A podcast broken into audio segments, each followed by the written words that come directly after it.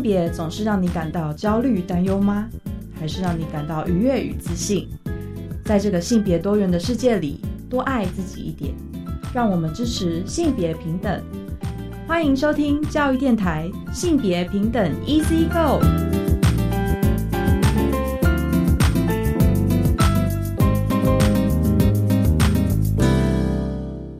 欢迎收听教育电台性别平等 Easy Go，我是玛丽。不知道大家这一拜过得好吗？这个礼拜啊，这个打招呼哦，不是只是招呼语哦，而是真的想要来关心大家心情有没有受到影响，或者是情绪有没有一些波动。因为相信蛮多听众朋友都有看到，在社群媒体或者是新闻媒体上，其实这个礼拜有非常非常多讨论反性骚扰 Me Too 的运动。那这些案例故事，在我自己的社群媒体上，我就会发现真的是遍布各地哦，包含像是学校场域啊、公司场域。甚至像有一些是政党哦，或者是呃各式各样的环境里面，都可能会发生性骚扰的事件。那在过去，可能大家比较没有呃，就是比如说受创的经验，感觉很难开口，很难启齿哦。那我觉得像最近这一波，可能也有呼应到前阵子蛮红的戏剧《有人选之人》，里面也有这样子的一个反对性别压力、性别暴力的这样子一个想象的内容，那让大家或许得到了一些力量。在我看来，其实都是如果能够真的帮当事人讨回他想要的公道的话，其实也是一个啊，就是把握住这样的机会，可以好好的来去重新的唤醒这样子的议题，其实也是蛮好的啦。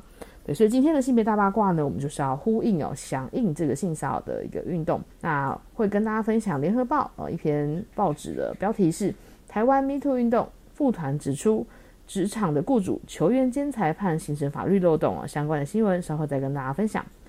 今天的性别慢慢聊呢，我们要来聊一下疗愈的内容哦。我就邀请到一位我的很好的朋友印之来跟我们分享，他过去呢曾经到了印度尼泊尔啊去做壮游的一个经验。大家可能听到一个女生自己去旅行的时候，也会想到安全性的问题哈。我们稍后呢也会跟印之再聊一下这个壮游哦，一个女性独旅的相关的故事到底有什么样子的精彩的内容哦。那我们先进行性别大八卦，性别大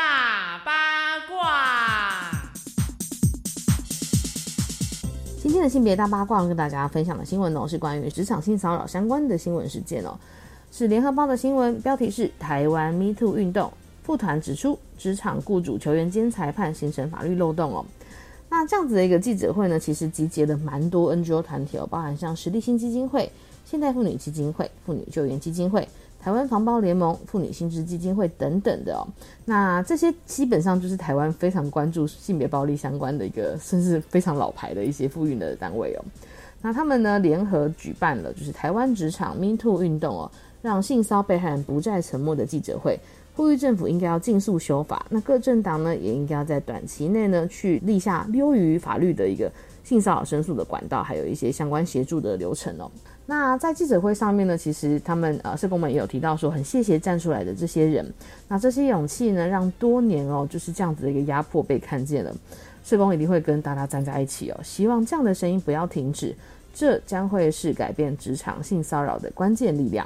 那像我刚前面有跟大家分享到的嘛，在社群媒体上真的有好多好多人揭露了自己在各个状态下被性骚扰的经验哦。但是大家可能回到过去，比如说，呃，从我觉得是过去五六年间啦，在世界范围内都有非常多不同的 Me Too 运动正在呃进行当中。但这一次真的是我身旁有蛮多朋友就分享了自己被性骚扰的经验哦，我看到都觉得哇，这个性别的压力、性别的压迫真的是啊非常非常难改变的哦。所以像是政坛啊、艺文圈啊等等的都有包含像是类似的一个状况。所以这样子的一个啊，属于像是我们刚刚提到的很多都是职场环境嘛，哈，这样子的迷途运动，希望有更多的就是被害人呢，能够勇于为自己的遭遇发声。所以他们其实这样一个就是立场，有点像是让性骚扰的被害人不再沉默。除了呼吁要修法之外呢，以前刚刚提到的，希望我们可以重新的去建立一些性骚扰的申诉的管道。那立信基金会的倡议组的组长呢，就有提到说，劳动部在二零一七年到二零二一年间哦，曾经进行过工作场所的就业平等调查，里面就发现哦，遭受职场性骚扰的当事人大概有七到八成会选择不申诉，就成了沉默的黑数。那这些不申诉的条件或者是原因其实非常多，大家应该也很可以想象吧？那我们这边来跟大家分享一些相关的数据哦。包含像是不申诉的原因最多的，其实是担心别人的闲言闲语。好能想象哦，这个就是一个压力来源嘛，哈。那另外一个哦，第二高票是担心失去工作，因为可能你会担心你说出这样的事情之后，比方说大家对你另眼相看，或者是你的工作能力搞不好会受到一些什么质疑啊，或者是影响，可能就会担心丢掉工作。那第三个呢是担心遭到恶度伤害。我觉得在你不了解，比如说我们东司到底有没有一个很好的申诉机制下，这真的是会担心的内容。那第四个呢，其实是不知道申诉管道；第五个是担心被调离原本的工作等等的。所以像这样子的一个就是不同的担心，我觉得都非常非常的真实。那立信基金会在二零二一年其实也进行过性别暴力的调查问卷哦，职场性骚扰有百分之二十五曾经提出申诉，但是申诉过程中最大的困难是证据不足，这整整占了一半。那第二个呢，则是申诉单位反应很消极哦，占了百分之三十七左右，其实比例也非常的高。在我们的性别平等工作法，其实是有提到说，雇主呢必须要保护求职人还有受雇人的一些相关的权益哦，那也应该要负起防范的这样子性骚扰的一个责任。一旦事情发生，就要立刻做出纠正和补偿的措施。那但是刚刚前面有提到球员兼裁判啊，比较像是性平法其实是把调查责任放在雇主身上，所以一旦加害人呢就是雇主的时候，就会有球员兼裁判自己查自己的状况，在实务上就是一个很大的漏洞哦。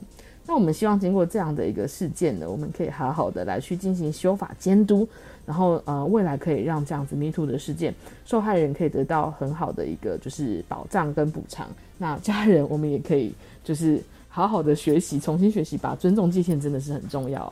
那以上呢就是今天的性别大八卦，稍后回来性别慢慢聊。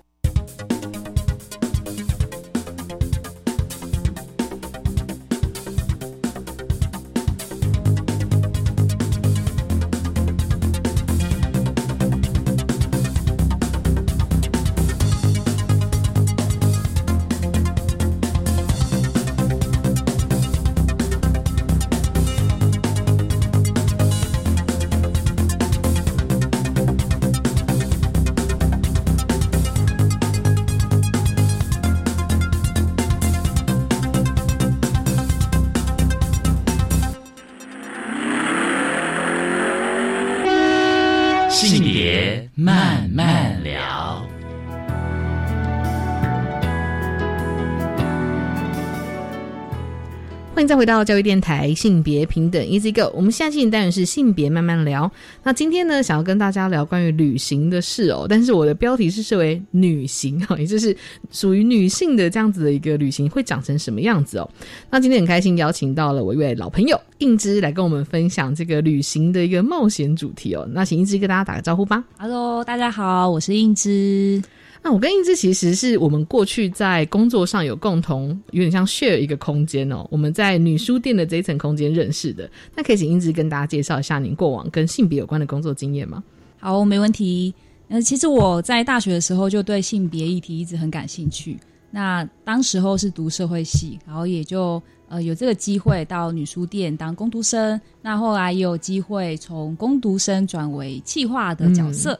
然后也是在这一个工作的状态中跟玛丽结识，然后就成为好伙伴。对，那其实女书店的工作经验对我当时来说影响真的还蛮深刻的。对，就对我来说很像一个很有归属感，台北第二个家一样。那再来是当时候一起工作的伙伴们，其实都个个非常特别，然后都是在生活中很有意识的，就是在做一些去。打破一些社会期待或框架的事情，对，所以我当时候很长时候跟大家讨论的聊天的过程中，都会觉得哇，真的是眼界被大开。那包括平常不会去开启讨论的一些议题，那我们都可以在餐桌闲聊的过程中，彼此可以很自在的去讨论。那例如，我就记得以前可能会有性平会的伙伴，就会直接在餐桌上问大家，哎。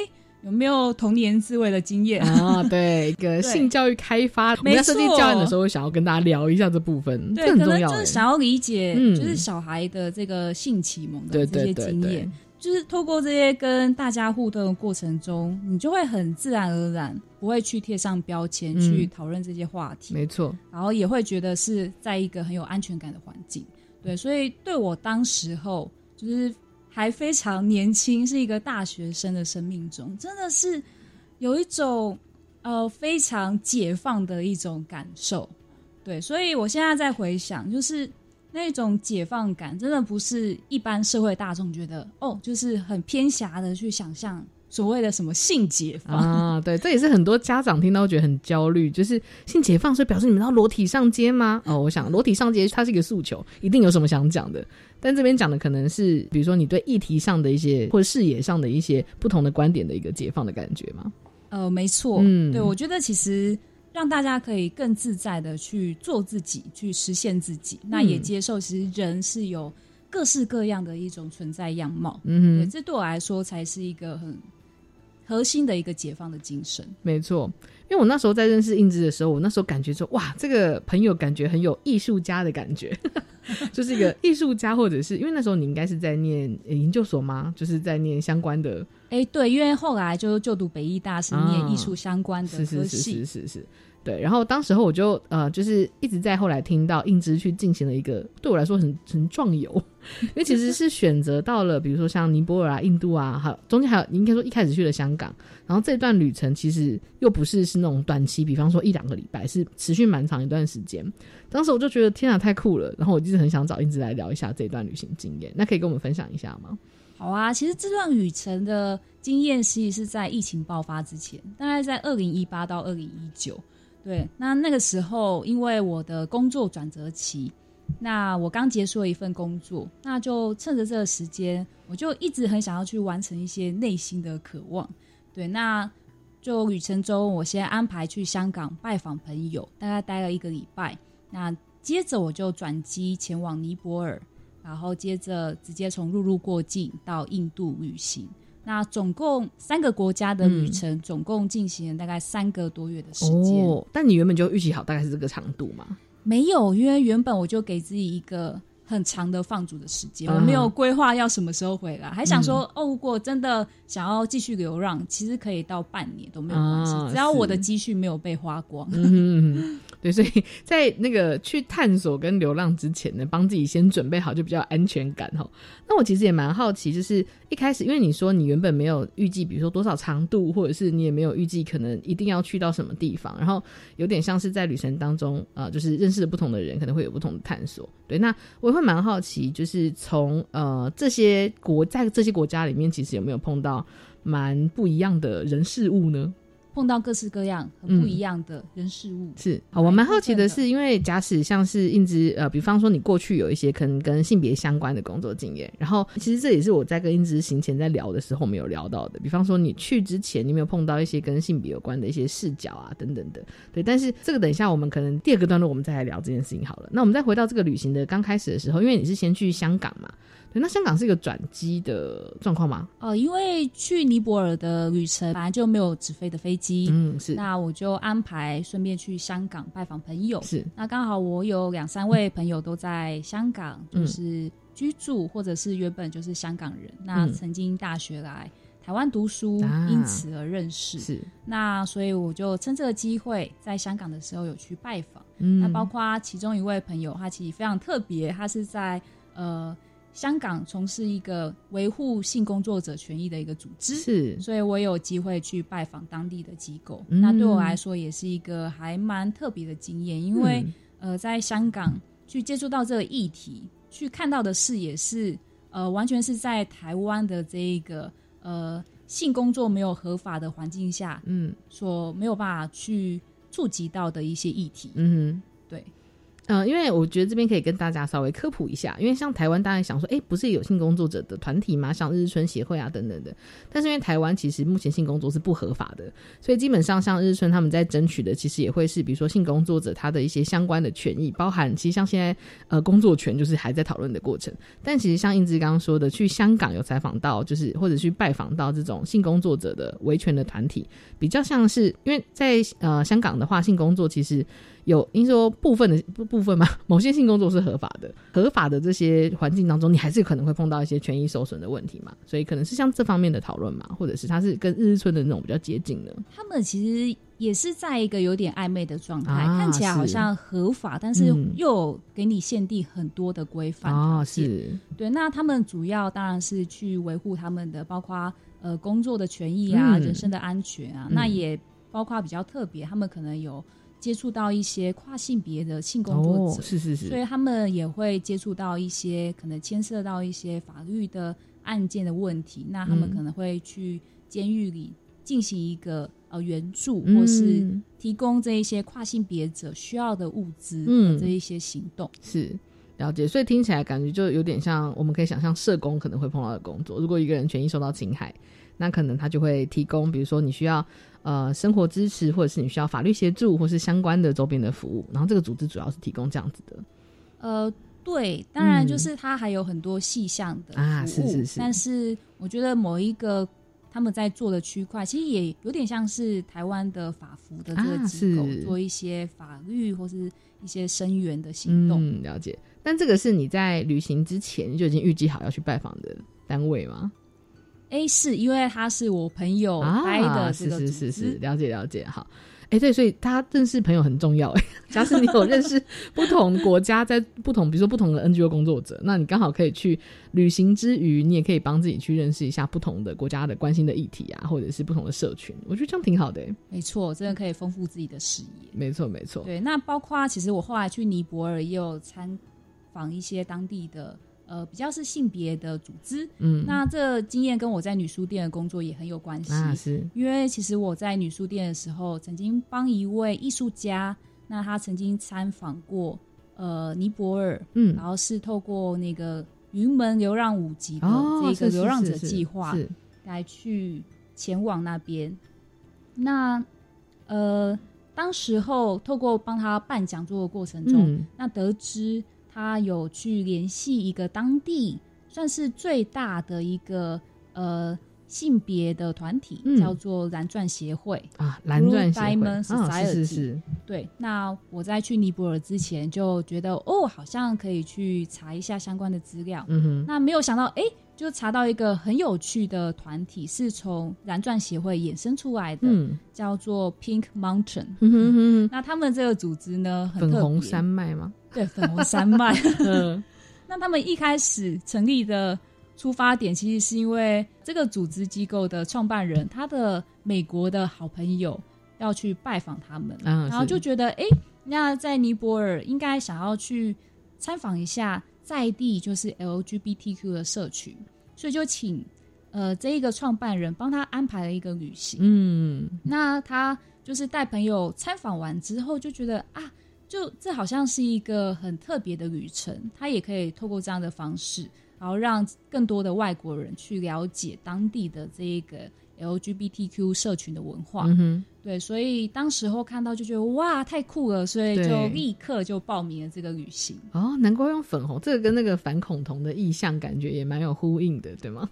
哦，就是是，反恐同的粉红色这样子哦。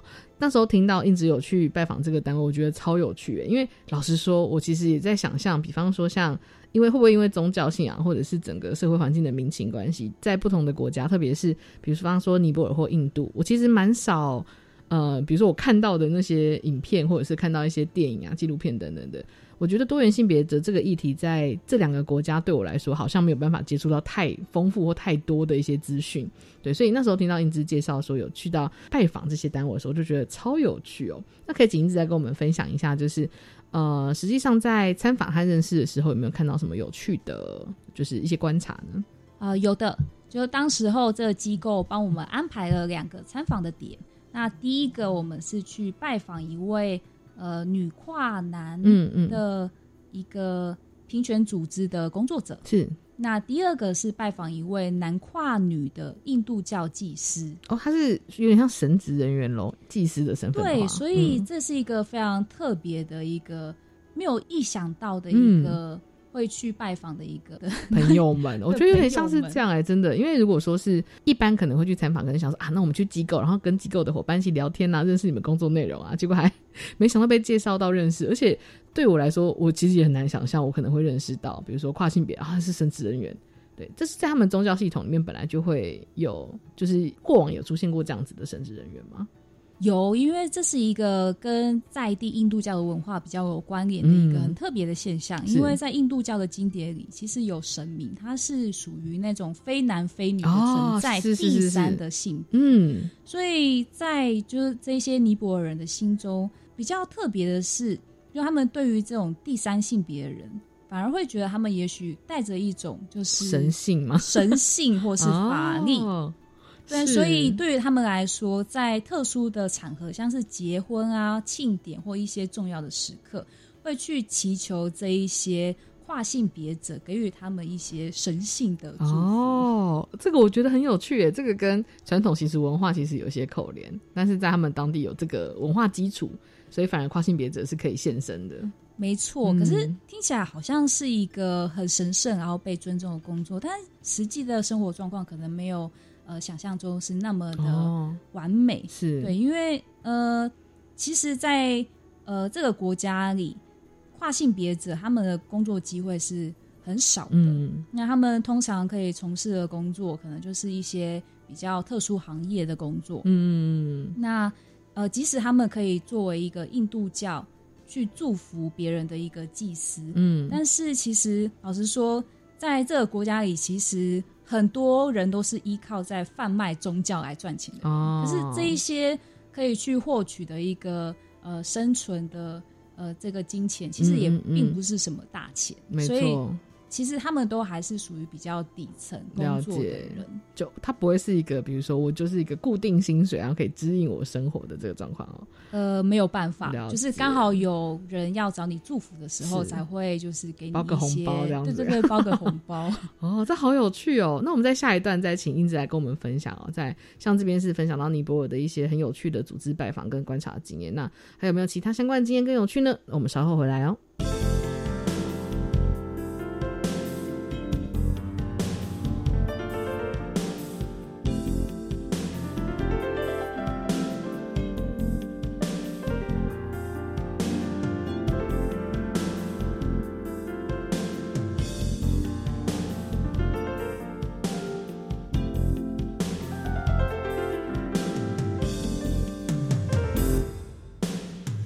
Oh, oh, oh.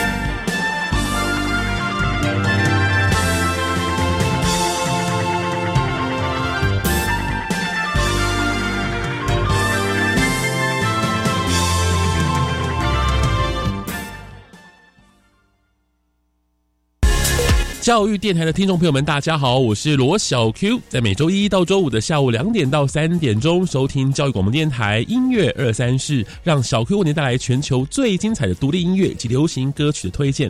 在这茫茫的歌海当中，音乐出版量爆炸的时代呢，让小 Q 为您精挑细选好歌，为您全方位扫描全球音乐市场值得推荐给你的新歌。周一到周五下午两点到三点，记得锁定教育广播电台音乐二三事。好心动哦！体验旅宿业职场还有奖励金哎！对，利用暑假六月十五号到九月十五号，在旅宿业职场体验一个月以上，就可以申请奖励金，最高每个月九千元。大专校院、本国学生或侨外生都可以参加。现在可以投履历吗？六月九号起开放投递履历，应征相关职缺。现在就上教育部青年署职场体验网查询。以上广告是由教育部提供。大家好，我是戴资颖，全民共享普发现金六千元，只要符合资格都领得到六千元，领取的时间很充裕，请不用担心。民众可以透过登记入账、ATM 领现、邮局领现等方式领取。特别提醒大家，以六千官网的资讯为准，或洽客服专线一九八八，不要轻信诈骗或谣言哦。全民共享普发现金，财政部关心您。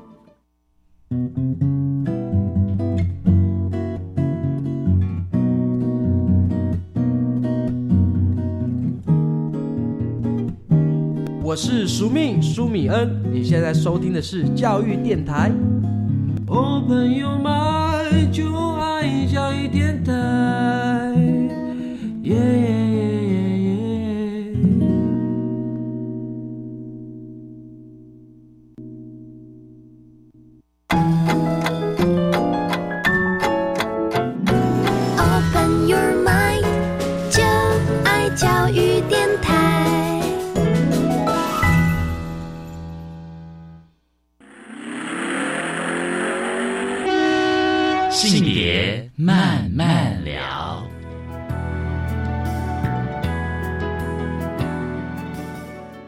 欢迎再回到性别慢慢聊。那我们在上个段落呢，其实有请英芝分享哦，在尼泊尔的一个拜访跨性别者的经验哦。他刚刚讲到的是拜访这个男跨女，那他其实有一个很有趣的神职人员的这样的身份哦。那另外一位女跨男的伙伴又是什么样的故事呢？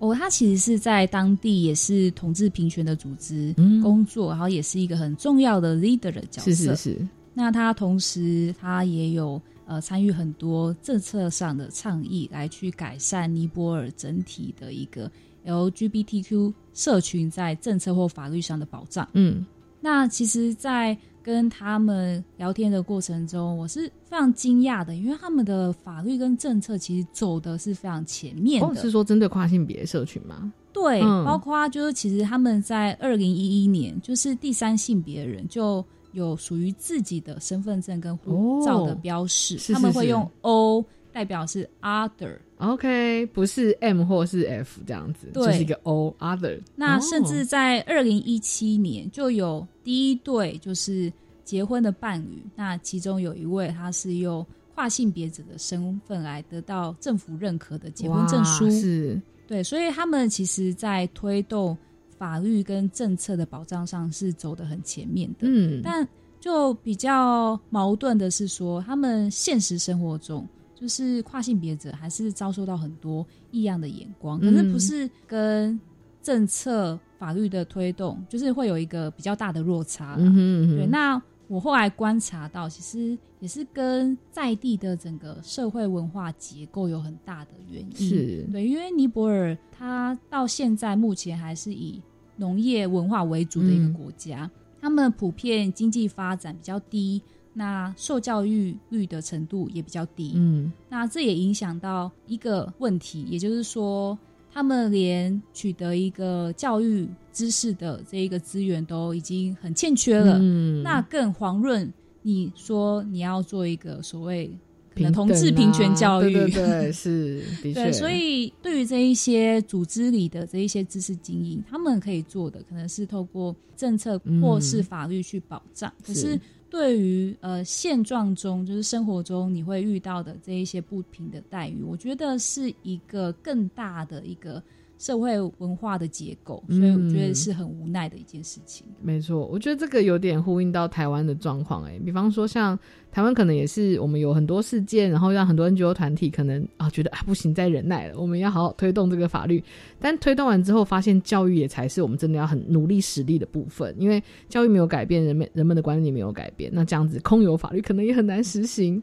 没错，嗯就像同婚法现在已经对过了，可是没错还是有很多人会带着一些不友善的眼光来看没错待。，真的真的，所以啊，好像蛮可以想象。没想到我们的那个状况跟尼泊尔的，虽然是跨性别的法律，这台湾还没有诶、就是我们还没有办法争取，就是在那个比如说护照上面，可能有更多元的性别标志，这样、真。的非常超前，没错，所以我们要嘖彼此借鉴一下啦。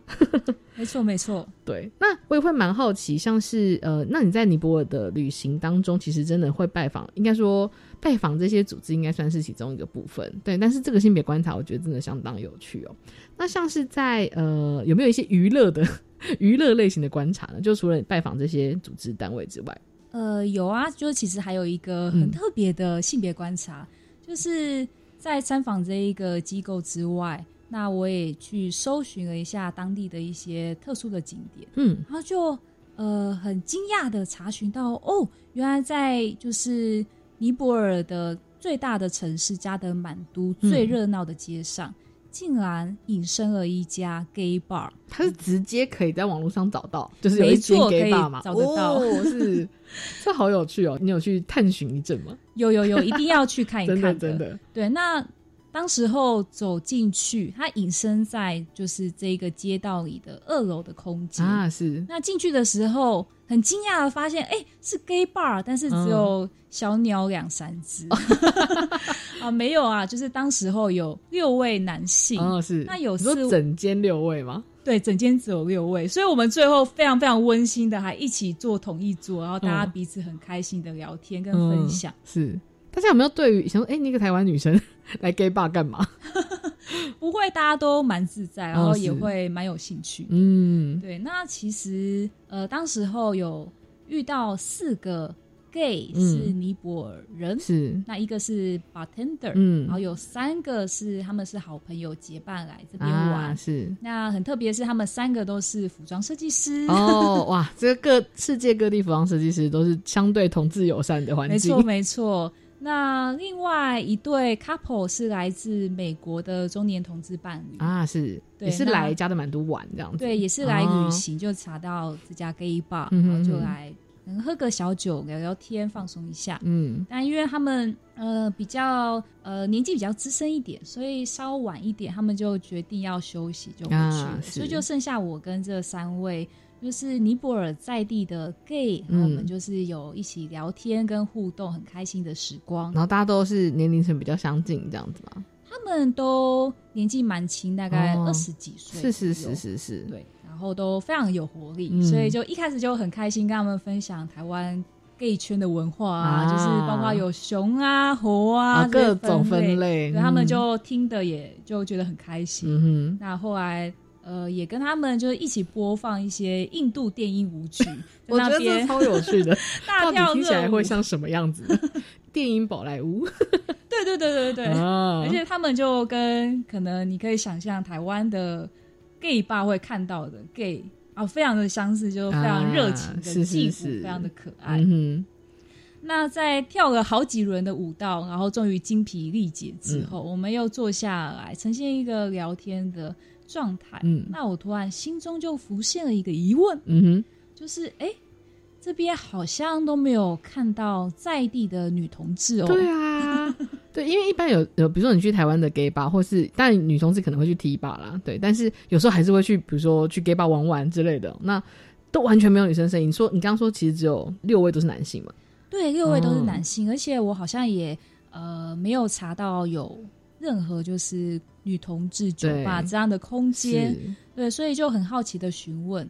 那作为一个在当地算是一个比较，如果你有意要去查询，都可以查到的一个 gay bar。嗯那他们三位 gay 也是很时常就会来这边放松一下，去游一下。嗯那他们的回答也让我非常的惊讶，他们说从来没有在这里看过女同志，诶，那在他们身边似乎也没有认识所谓的女同志，好好好惊人，对，一开始听到非常的惊讶，对，但我后来去回想一下他们的一个整个文化的氛围，好像也就可以理解了。是。因为就像刚刚所说的，就是他们其实呃女性受教育的资源是偏少的，嗯。那可能女性还是比较被期待是在家从事一些家务劳动，嗯，所以就对于他们要来现身在一个公众场合，我觉得是一件比较不太可能的事情。嗯，没错。那我相信他们应该会有自己比较封闭的一种交友的方式，嗯当然那可能就不是外人可以轻易的得知的一没错，没。错，是，或者是你可以想象一下，要你要在 gay bar，意思是你可能要在晚上稍微晚一点的时候，或者是晚上的时间，你要出门到某个地方去。对，那这个东西在你的家庭里面是可以被允许的嘛？或是你有这个资源可以做这件事吗？我觉得在尼泊尔，可能女性要在外面抛头露面，嗯还是比较不太可行的。啊，是，因为我常常可能在呃外面，即使是喝茶的茶店，嗯大部分都是男性。嗯，对，男性就是好像比较有有一些余裕去喝茶闲聊，在公众的场合聚会。嗯可是女性通常就是比较是会在自己比较私密的空间里去找到一个交流。啊，是，这好像真的会回应到，就是不同区域的哦资源分配，可能在台湾，我觉得我们过往也可以观察到这样的状况，就是女性在比较没有那么有教育资源的环境当中，或者是比较没有那么有资源，公共场合也不会太看到女性身影的时候，她要怎么现身，很困难。没错，所以在尼泊尔可以公开现身的女同志是非常少见的，嗯通常都是那些比较拥有一些资源的知识精英是是是，对，那他们啊对于推动这一些政策或法律的保障，也常常是扮演很重要的力量。没错，可是，在一般就是生活平民的生活中，可嗯能是大家很难认识到所谓这个，或者是看见女同志的身影。嗯，没错。那因为之后呃，印之其实还有去到印度嘛，然后我那时候看到这个旅程的呃，就是分享的时候，我其实就想说问英子哦，那印度一直带给大家一种，比方说有很多性暴力相关的事件啊，或者是对于女性的角色，其实有一些感觉蛮刻板的想象。那你自己在印度旅行的过程中，有感受到类似的事吗？哎、其实我第一天到印度的旅行，我就遇到了性骚扰的经验。哦，是，你可以分享一下这部分吗？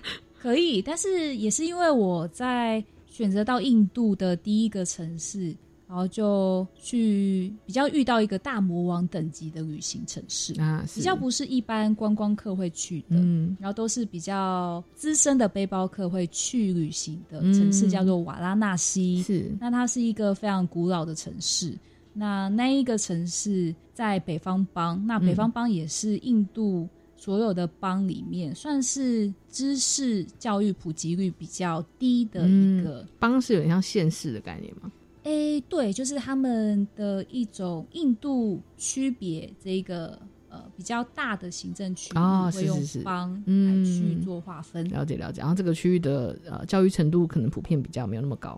对，嗯。那所以当然在后来在瓦拉纳西生活的期间，我也发现到哦，就是那个氛围是很奇特的，因为你可能晚上走在街头，大概八九点多的时候，你就会突然惊讶的发现，哦，街上竟然已经没有任何一个在地的女性在行动，然后呃，视线所及的全部都是男人。嗯，对，那你就会产生一种警觉心，是。就是觉得，哎，我好像也不应该待到这么晚哦，的时间。是是是。对，因为自己又置身在一个比较陌生的环境，所以还是会有恐惧。是，对，那我第一天遇到的性骚扰经验，其实是因为哦那一天我刚从尼泊尔陆路过境到印度，嗯然后又坐了十几个小时超长的车程嗯才来到这一个城市。那当时候抵达这个城市的时候，已经大概晚上可能十点多或十一点多了，非常的晚。嗯那你可以想象，就是一一个已经没有女性嗯会在路上行走的一个时间。嗯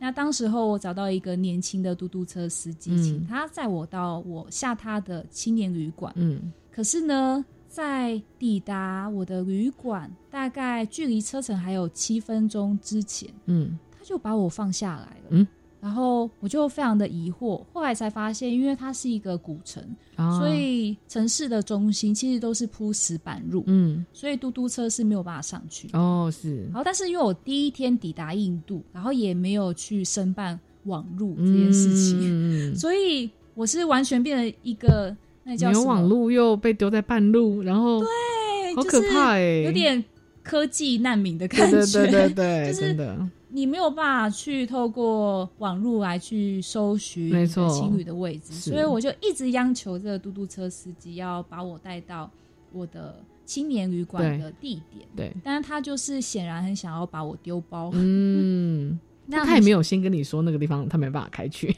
没有。哦，他也有生存赚的压力。先赚一波再说。对。天哪，那你应该吓死哎！我吓死了。但是当时候就有一个很魔幻的场景，就有一个、呃老人家，他就是推着一个全部拼接而成的轮椅，然后戴着一个海盗帽，嗯，就轮椅就推过来，嗯然后就跟我说，他其实非常的好心，就跟我说他知道这个地方，所以他可以带我去。嗯，是，那这个老人家也真的很好心的带我到我下榻的情侣附近，嗯嗯然后就跟我说应该是在这附近了，可是确切的点他就不知道。嗯那结果呢？当时候就路边又有一个男人，他是当地的船夫，嗯。那也是在瓦拉纳西很著名的烧尸庙，他有扮演烧尸的工作。嗯。那他就说：“哦，他知道这一个青年旅馆，所以他要带我去。嗯。那他也很真的是带我到我住宿的地方，然后就在要分别之前，他就跟我说：“哦，我带你来到了你的旅馆了，嗯。现在你要给我一个 kiss。”然后就二话不说就直接亲哦上来，天哪，烦死了！然后当时真的是吓到爆，对啊，然后我就疯狂的按青旅的电铃，对。可是因为就是当时候就是晚管了门的人已经睡着了，睡死了，所以我大概按了好几分钟，他都没有回应，所以你就一直跟那个人待在门口这样。我们就一直纠缠，他又想要哪再请我给他一个 kiss，天哪。我就一直拒绝他，嗯，对，所以是非常害怕的一个。的确的确，非常恐惧，然后没有任何支持嗯的一个状态下，那这个经验呢，这种恐惧感也一直延续到我第二天的行程。嗯哼那等一下也会分享，就是嗯之后我的心境也有了一些转折跟应对的方式。好，那我们下一段再继续好了啊。好那自己虽然在这边感觉非常的惊恐的情绪，那我们稍后回来哦。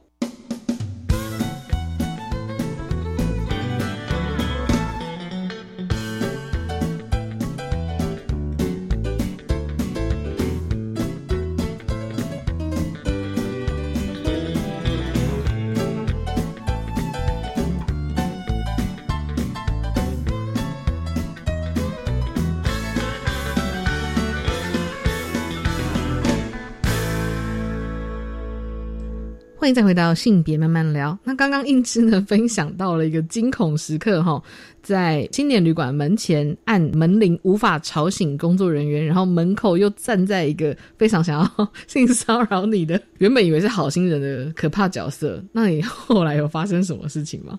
我后来第二天，我都非常的惊恐，然后觉得、哇，瓦拉纳西真是一个很可怕的城市，嗯真的是大魔王等级的一个旅行城市。那第二天也很有趣，因为我刚好在晴雨认识一个印度裔的美国女性。嗯，那她虽然会讲一些印度话，但是她其实第一次到印度，就是一个彻头彻尾的美国人啊，是对，所以一起出游的过程，我发现她比我更害怕。嗯对，就是看到各式各样的人，她都会觉得啊，好像是充满危险的风啊险，是要赶快闪远一点。是对，所以跟他出游结伴的过程，并没有让我心中的恐惧比较减少。然后后来是到第三天的旅程，我认识了也是青旅认识的一个中国旅行者，是他是比较像那一种网红等级的旅行者，嗯他会呃穿非常美丽的可能细肩带的长洋装，然后拍非常多美照，嗯然后去在网络上做推播分享。嗯那我跟他结伴出游的经验，真的是打破了我很多原本的想象。嗯。对，因为其实我在旅行之前，那想到我自己要去印度，其实我自己也是有点担忧的。嗯。那我对自己呃做的一个准备，就是我把自己剪短发，嗯。也穿的非常的中性，嗯。尽量让自己看起来像是一个无性别的状态。嗯对，那当我看到这一个女性是会穿这么性感，而且甚至围露性感嗯。乳沟的服装，在印度街头，而且是一个这么有一点不安全的一个街头的时候，我是非常的惊讶。嗯。但是在跟他结伴出游的过程中，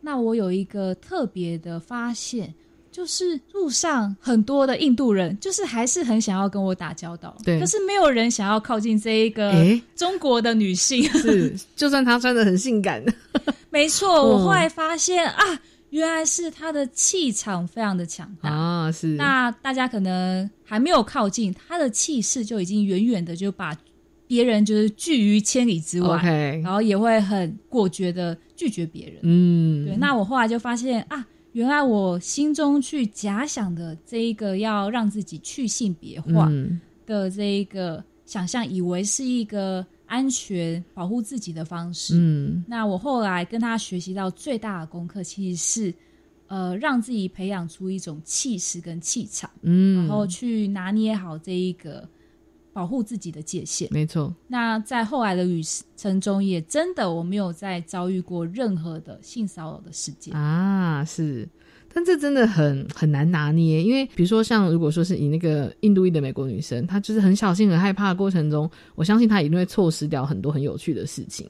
对，但是要怎么样让自己维持着你开放的态度可以去体验，可是同时发现的危险，或者是这些危险想要威胁到你的时候，你可以有个保护罩。没错，这也是嗯我在后来旅行过程中很深的一个体会。嗯，对，就是因为我原本去印度的初衷就是想要去融入当地，体验当地的生活。可如果你拒大家于千里之外，那你又要怎么样去体验一个最 local 的一种生活形态呢？嗯嗯嗯怎么样在一个可以保护自己的状态下，又保持一种开放性？嗯我觉得是蛮不容易的。嗯那我只能说，就是很多旅行者，那他在去印度前，其实就会对印度贴满各种的标签。那是其实反而会有极大的几率遇到那一些让他们感觉到充满危机感的事件。哦是对，因为他们通常会去一个观光地区，啊那观光地区其实就会有更多想要去敲他们竹杠的小骗子会存在。，因为看起来有很多天真烂漫的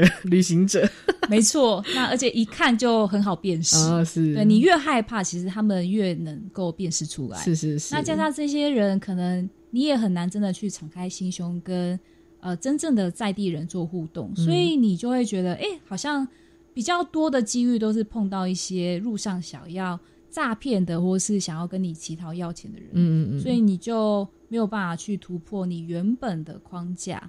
那你就会觉得，哦，印度果然就如啊就是媒体的讯息，就是一个不安全的地没错方。可能有些网红的那种很片面、很片段的一个体验，就会得到怎样的结论，有点可惜。可是要怎么拿捏保护自己又保持开放性？我觉得它嗯真的是一个艺术。对对，我觉得就是你要不断的透过一些经验去累积、嗯学习、观察。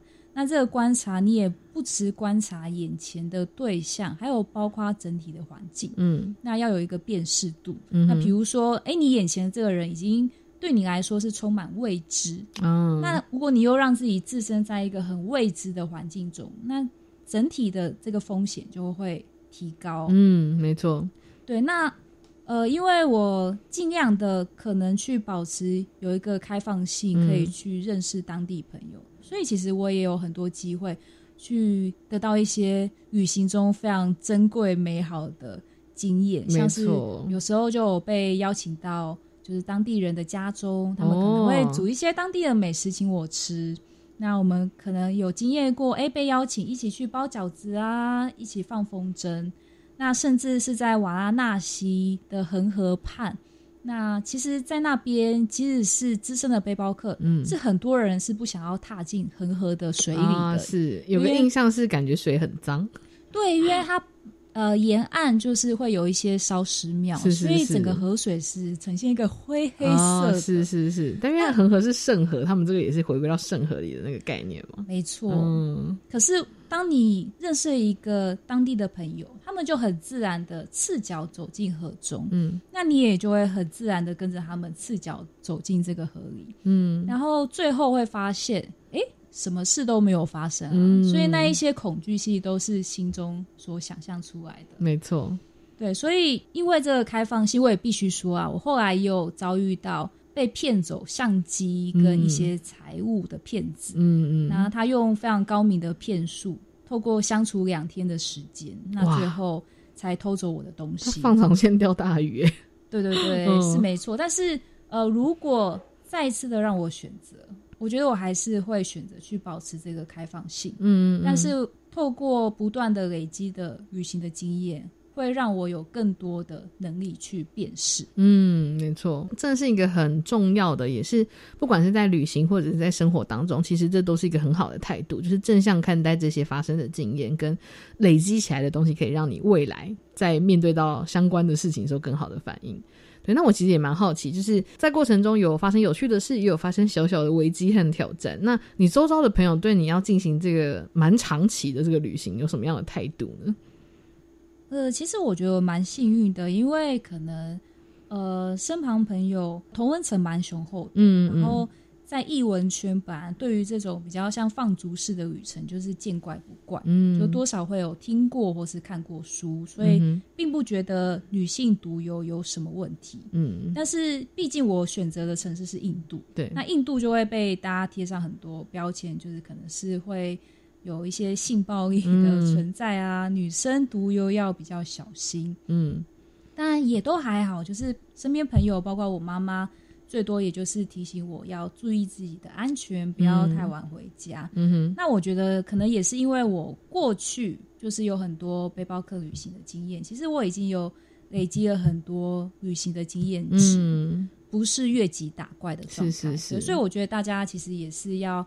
呃，不要就一下子就是想要去挑战一个没出国挑战第一次挑战自助旅行到印度，对对对对 感觉很对难欸呢。那真的是你可能就会非常的惊恐，会遇到非常多意外，是你没有办法有能力去应付的。是，你会怎么样定义这个旅行对你的意义呢？对我来说，就是个自我探索的放逐旅行。嗯然后再透过这个放逐的过程，我真的也打破了很多原本对生活想象的框架。嗯对，因为其实呃，虽然以前就很喜欢做背包客的旅行，那但最多可能就是两个礼拜的旅程，你还是会用一种在寻找景点或是寻找在地文化的方式来移动。